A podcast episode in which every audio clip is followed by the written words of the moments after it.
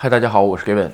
啊，今天啊，咱们聊聊在日本的中小企业，呃，社长年收能有多少钱，是吧？其实都不能算中小啊，因为中已经很大了，是吧？你像我这种属于微小企业，应该属于微型企业，在日本。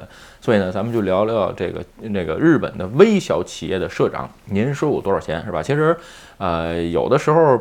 这个我原来聊过啊，就我做正社员的时候，这个到底这个年收多少钱是吧？聊过了，因为这对于我来说是以前的事儿是吧？现在呢，这个其实我估计看我视频的朋友估计对我的收入也很感兴趣是吧？其实今天呢，咱们就聊一下，呃，我现在的年收是吧？公司开给我的年收有多少？咱们就聊聊这件事儿是吧？然后呢？呃，其实这个也没有什么可不不能谈的啊，因为你比如说在我公司，呃，就职的社员，其实公司赚多少钱什么的都知道，因为为什么呢？这个东西就是说，我觉得，呃，是可以开放的。有人说，那你告诉我你赚多少钱得了，对吧？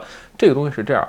呃，有一句话叫等价交换，是吧？你得有同样价值有用的信息来跟我交换。你比如说，你跟我说，我告诉你我赚多少钱，不好意思，我对你的收入没兴趣，是吧？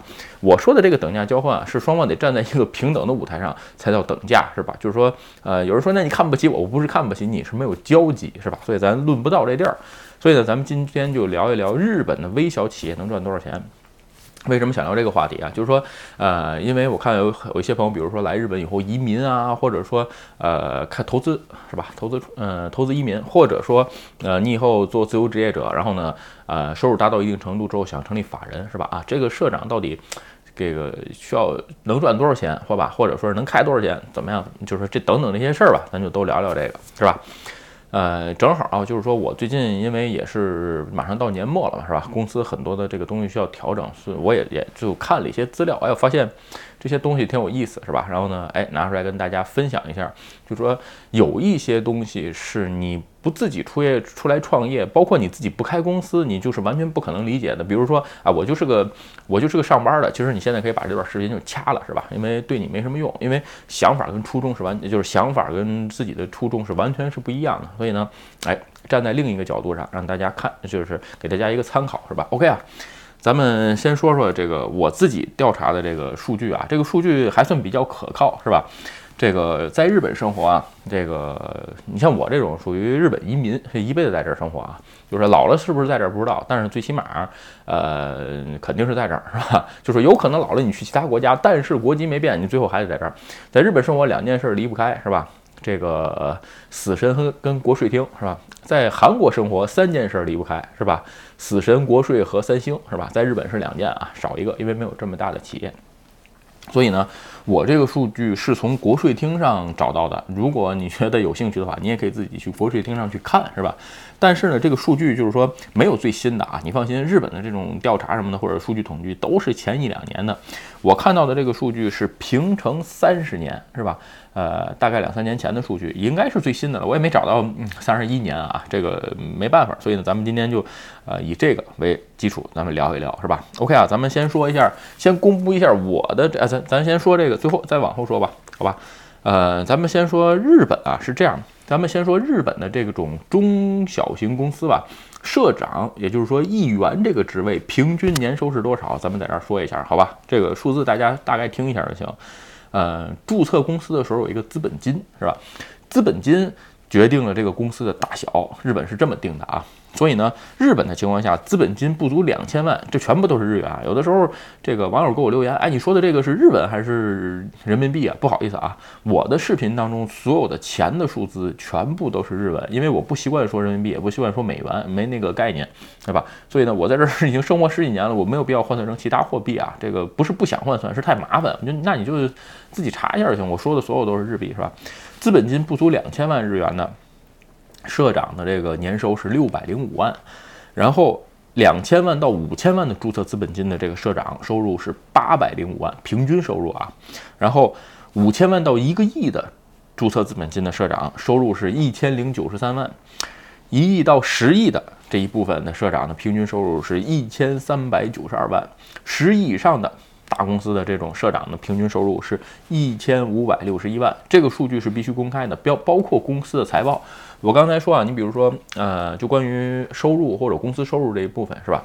呃，我是对我自己在我公司员工工作的员工是公开的。为什么公开？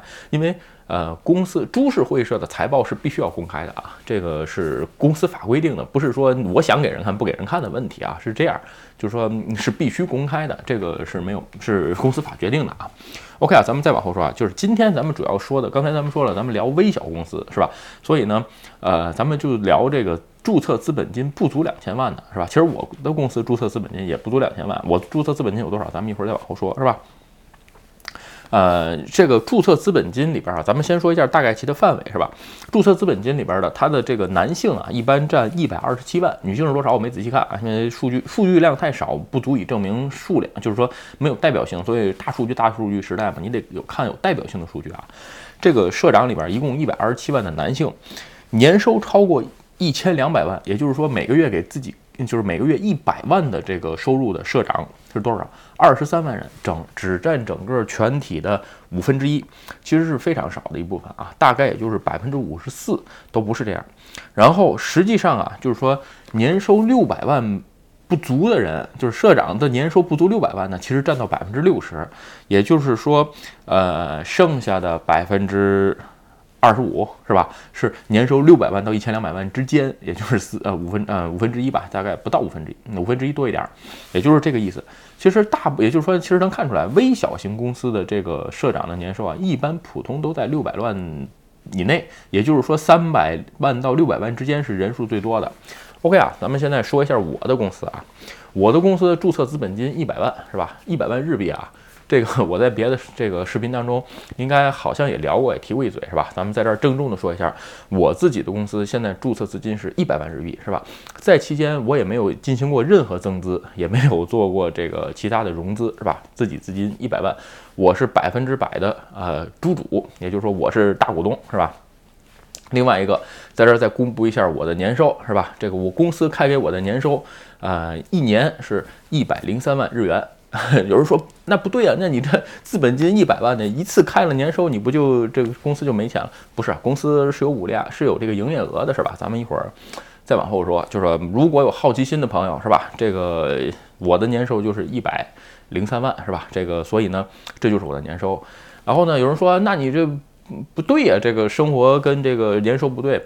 嗯，咱们再往后说，你就明白了，是吧？如果在这儿，其实有些朋这个网友可能也不理解啊。这个如果我以前推荐过学搏击这个事儿，其实如果你没看过搏击的话，看我这个视频基本上你听不懂，是吧？就是还是看完搏击之后再来看最好，或者说是看完这个视频激起你学搏击的兴趣，我觉得更好，是吧？OK 啊，咱们再往后说啊，就说为什么这个公司的社长给自己开的年收都很低啊？其实普遍都很低，你看刚才那个数的时候，是吧？就是两千万的注册公司，这个大部分的年收停留在三百到六百万。有人说那还不如上班呢，是吧？这我大学毕业，我还刚工作，我还三百万呢。我给自己开三百万工资，我开什么公司是吧？这天天这个背着风险啊，担惊受怕的，是不是还不稳定？那就职多好。但是有一点啊，所有的社长只有一个想法，其实跟我一样，我们只给自己上最低的年金和最低的这个医疗保险。为什么？嗯，因为社会保障制度。其实已经提供的足够了，这就是我为什么在视频当中说，所有的个人，所有的在日本生活的人不用以个人名义上任何的死亡保险跟医疗保险，因为社会的保障制度一定是足够了，是吧？另外一个，那不对，这个有的住院还能给钱什么的，呃，我只能说这是对于，呃，金钱上面的这个理解是错误的，是吧？你这个，呃，这个有机会咱们再说，咱们不在这儿谈开说，是吧？这说完了之后，我又得罪一堆卖保险的朋友，是吧？OK 啊，咱们再往后说啊。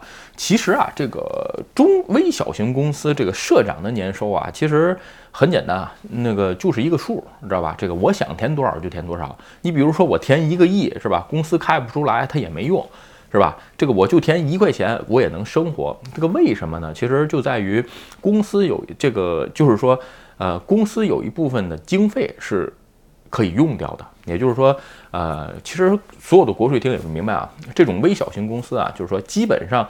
社长的钱包就是公司的钱包，公司的钱包就是社长的钱包。也就是说，哎，我成立一个独立的法人，是吧？这个法人是我百分之百的股权的情况下，那他就是我的分身，是吧？这个我想花钱的时候，我可以让他花；我自己想花的时候，我自己也可以花，就是这么个概念，这样好理解吧，是吧？然后呢，咱们再说说啊，就是说，呃，其实我看还有别的 UP 主啊，在卖这个，呃。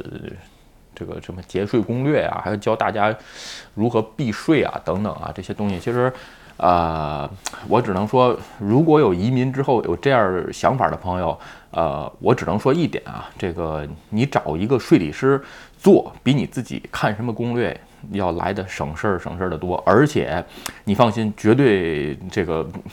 都是正路啊，不是什么野路子，是吧？这个，因为我也有专用的税理师，是吧？这个全都是交给税理师去做。呃，再去再说一遍啊，所有踏线的事情都不要做。这个好好做生意，好好移民，是吧？所有踏线的事情都不要做，那都写在刑法里边，没这个意义，是吧？OK 啊，咱们再往后说啊，就是说，咱们先说几个大头吧。先说这个，呃，这个公司的利益其实是这样。为什么社长给自己开的工资很低啊？他是这样，因为。随着年收，日本的收入啊是累加税，也就是随着你的年收越多，哎，你的税越往上涨，是吧？但是有一点，公司的税额到一定程度的时候就不变了，最大只收百分之三十。你比如自由职业者，最大理论上可以收到百分之四十多，是吧？另外一个，呃，年收一千万的社员也大概要交三百多万的税。公司的情况下是什么情况交税？公司是把呃你的营业额减去你所有的经费，剩下的部分才去交费。这个营业这里边的经费的这个部分是完全，如果是你自己是猪主的情况下是完全可控的。什么东西可控？咱们在这儿举几个例子啊。咱们先说第一，这个所谓的日语叫交际费是吧？就是说，呃，出去吃喝玩就这个东西是吧？有人说吃喝玩是这个不是就是吃顿饭什么？其实不是这样啊。这个基本上，如果说你出去是为了这个项目去啊，比如说接待客人是吧？或者说你比如说这个，哎，我去出差。去中国出差啊，或者去哪儿出差？这个出去的话，比如说呃，坐个商务舱啊，是不是订个好酒店啊，或者这种情况下，其实都是可以算作经费里边的，也是都从这里边刨出的，是吧？这种情况下是完全没错，这是一个交际费。另外一个交际费的费用额度有多少？这个地儿其实。大家可以就是说理解一下，就是说中小企业一年的交际额的费用是八百万，是吧？也就是说，我刚才说了啊，如果说一个社长他的收入是六百万的话，他可以用每年可以用掉八百万用来交际的情况下，那他的收入无形当中就变成了一千四百万，是吧？当然了，这个一般一个人的社长的情况下，他不会这么用这个交际费，为什么？其实都是自己兜里的钱，是吧？这个没没有什么区别，但是呢，需要用的时候，他就是交际费。至于，呃，我当初原来说过，我说这个为什么建议自由职业者，你收入达到一定程度之后去成立法人呢？因为是这样啊，自由职业者的你这个交际费是不是交际费，呃，是由那个税务接待人员去判断的。但是公司的情况下，交际费是由公司法规定的，也就是说，你如果在税务状况跟公司法规定完全合理的情况下，这个。收你财会的收收你这个报表的这个税务人员是不能单独判断你这笔是不是交际费，也就是说，他只有在税务只有在你这个税务审查的时候才可以判断啊，在当时的时候是不可以判断的。所以呢，哎，这是这是呃成立法人一个非常大的好处，在无形当中，哎，社长的这个收入是吧？从呃，就拿我自己举例子是吧？这个一百万的年收一下。我多出来了八百万的这个交际费可以用，是吧？这是交际费。咱们再往后说啊，你比如说车，是吧？这个也是个大头，因为呃，你比如说社长出去打车也好啊，或者是坐新干线也好啊，包括这个你你租车，是吧？你比如说这个，因为看我视频朋友是吧？这个有时候总在说，比如说啊，喜欢日本车什么的，这我就喜欢外车。说句实话，因为这个开着爽，就是就是这么简单，是吧？这个。怎么？也就是说，这一部分也算公司负担，是吧？说白了就是啊，我喜欢开什么车，这完全是公司的费用，是吧？这个就是说可以算在你公司经费里边，这跟交际费是完全刨开的。这一下算下来呢，对吧？这个你比如说每月啊，你车上的费用是十万，是吧？一年下来一百多万，这种情况下，一百万的年收加上八百万的交际费，再加上一百二十万的呃交通费，是吧？然后咱们再往后说啊，这个还有一部分就是关于这个住，是吧？有的这个公司招聘员工的时候会提供这个社呃公司的宿宿舍是吧？给公司宿舍。这个你想给员工都能提供宿舍了，这个社长的话提供个住的地方没什么问题吧？我原来上班那家公司是吧？社长每个月住宿的这个地方是吧？当时应该是在日本的米豆烫上面租的房子，好像是，我记得记不太清了啊。当时公司有人说过，那米豆烫租房子每个月好像租金是六十多万。日币啊，一个月不是一年，同志们，就是带服务性管家，是吧？这一部分是公司的经费，为什么呢？啊，这个社长呢，这个得得需要一个好好休息地方，这都完全是在税法跟公司法是说得通的地方，也不是说啊，那社长为什么贵？其实不是这样啊，完全没关系，任何税务局都会这个都是 OK 的啊。除此之外，你比如出去，有的时候，呃，我原来公司的社长是不能坐电车的。这有人说，这社长为什么不坐电车？因为考虑到社长的，比如说安全啊，或者是等等，比如社长配司机是吧？要不然就是打车。有的大公司连打车都不允许，因为什么呢？万一出交通事故的话是没法处理的。所以呢，一定给公司配车。所以配的这个部分车呢，哎，也是公司负担。也就是说，呃，中小企业的社长啊，除了看的看似年收很低是吧？其实呢。他有很多很多的费用是公司帮他负担了，对这种情况下呢，就是说，实际上对于中小企业的市场来说，他有一个无形的钱包，就是公司的那个钱包，对吧？在这儿呢，套一句咱们这个，呃，机器猫里边的那个这个谁啊，家养是吧？那叫那叫谁啊？呃，家养我还不知道中文怎么说，看机器猫多少年忘了是吧？就是。他总说是吧，你的就是我的，我的还是我的。这个社长，中小微小企业的社长基本上都是这样，公司的钱包就是他的钱包，他的钱包就是公司的钱包，就是这么简单。所以就是左口袋掏右口袋。